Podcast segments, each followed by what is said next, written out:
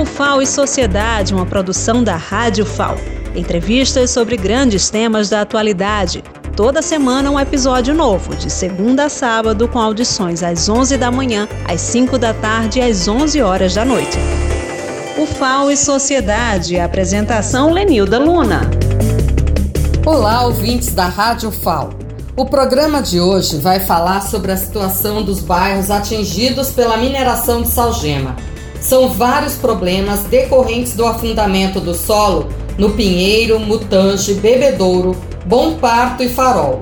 Vamos tratar sobre a assistência que está sendo dada aos animais domésticos, principalmente gatos, que foram abandonados durante o realocamento das famílias.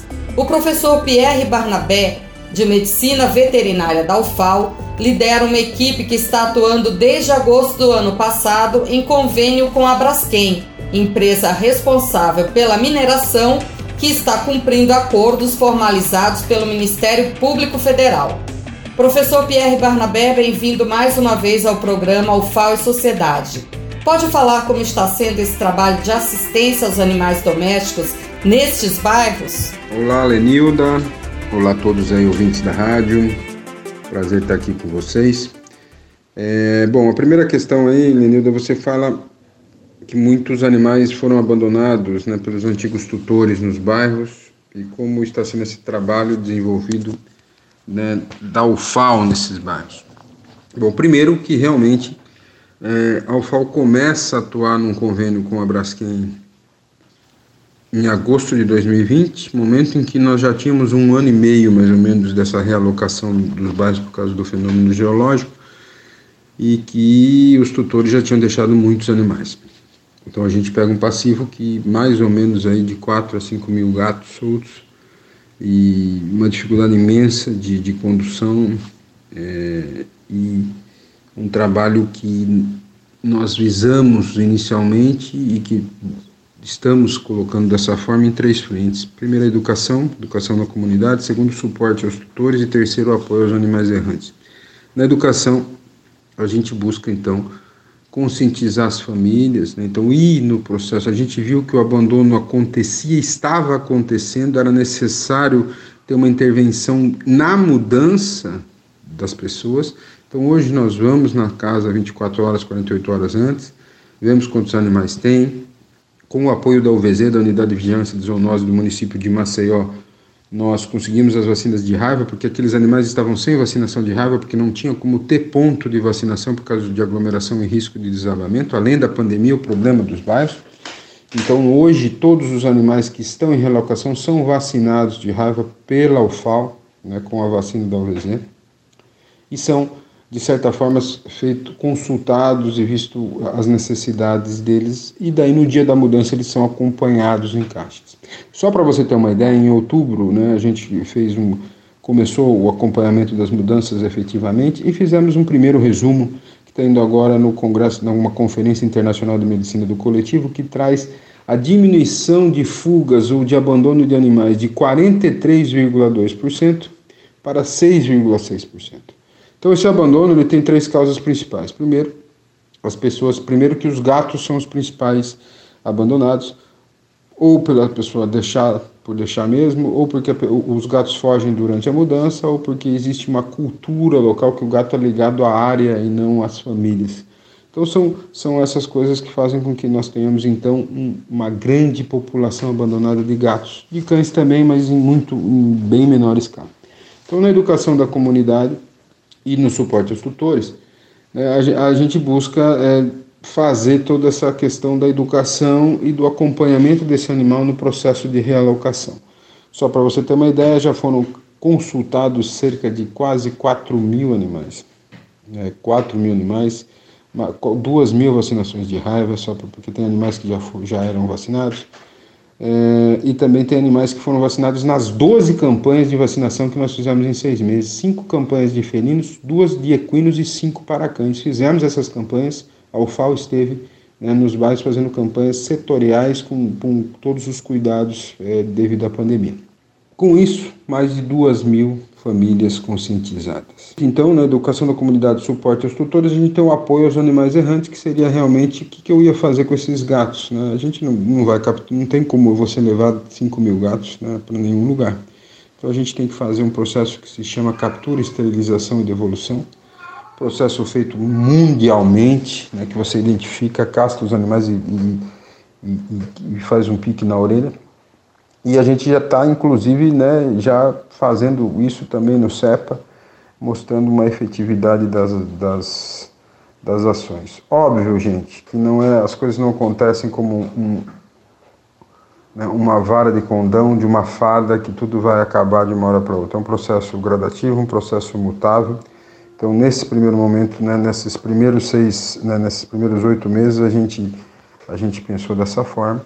E, além disso, a gente dá também no suporte aos tutores as pessoas que vão se hospedar né, e que necessitarem efetivamente de deixar o seu animal durante algum tempo até se restabelecer, eles ficam então na UFAO em clínicas parceiras né, para que a gente possa é, cuidar desses animais nesse período.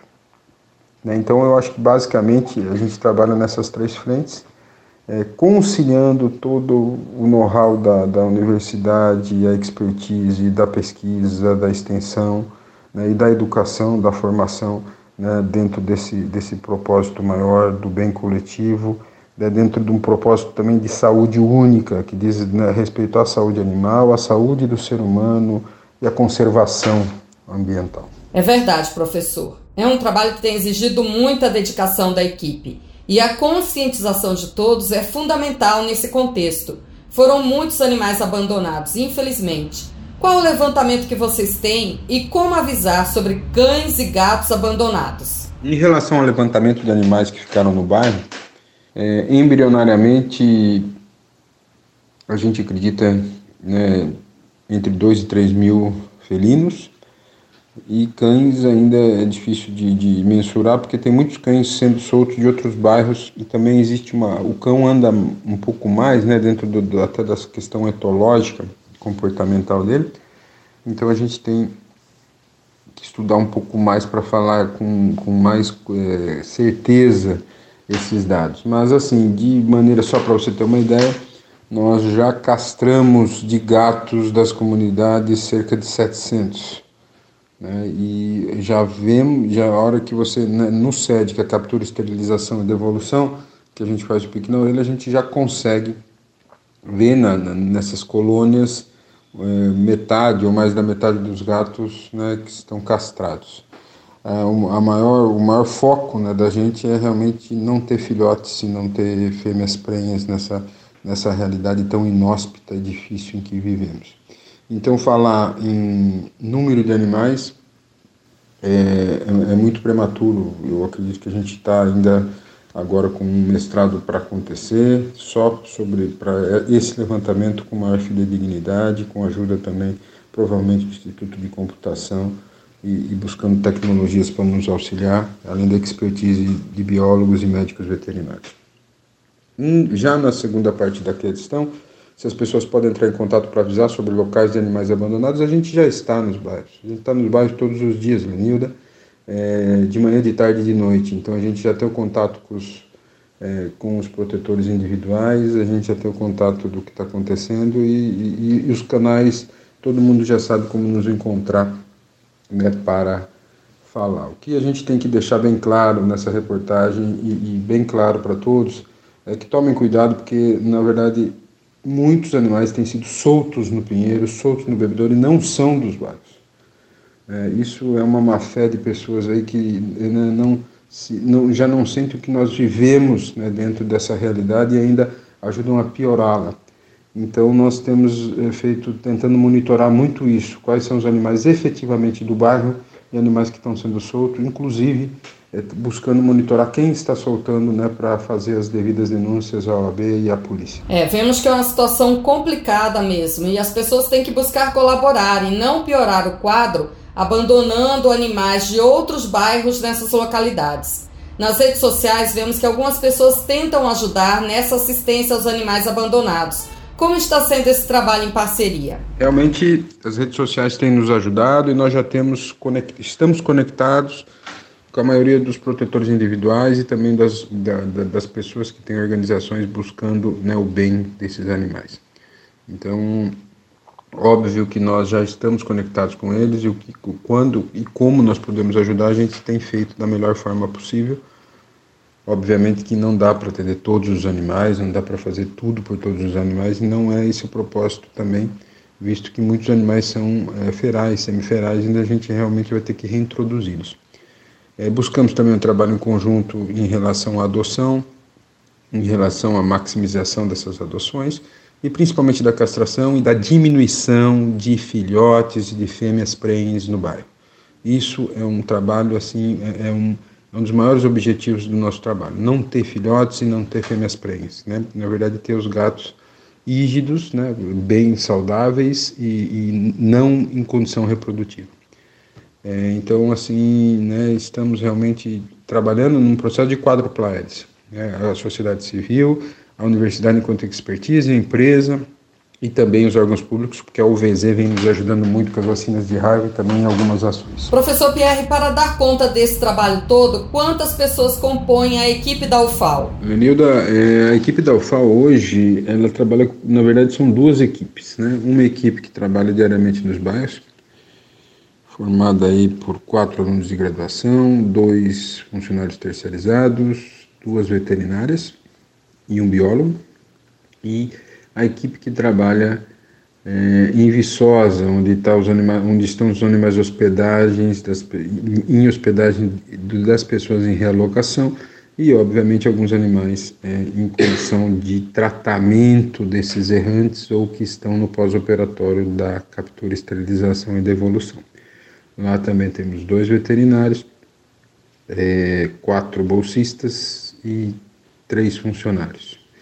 Então, é, essa é a equipe hoje, as duas equipes que trabalham, né, sob os auspícios do Programa de Apoio aos Animais, né, da UFAL, Braskem. Certo, professor. E existe alguma atividade de adoção responsável, já que alguns donos realmente abandonaram seus animais e não voltaram para buscá-los? Em relação à adoção responsável, desde o começo, desde o primeiro dia de atividades, a UFAL tem trabalhado com adoção responsável via os maravilhosos alunos, via toda a comunidade acadêmica e via aos protetores individuais. Né?